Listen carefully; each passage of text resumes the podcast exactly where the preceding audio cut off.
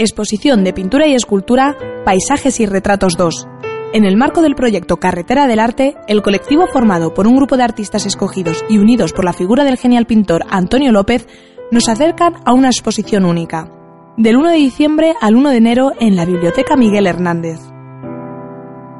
Ven a Collado Villalba y vive la cultura.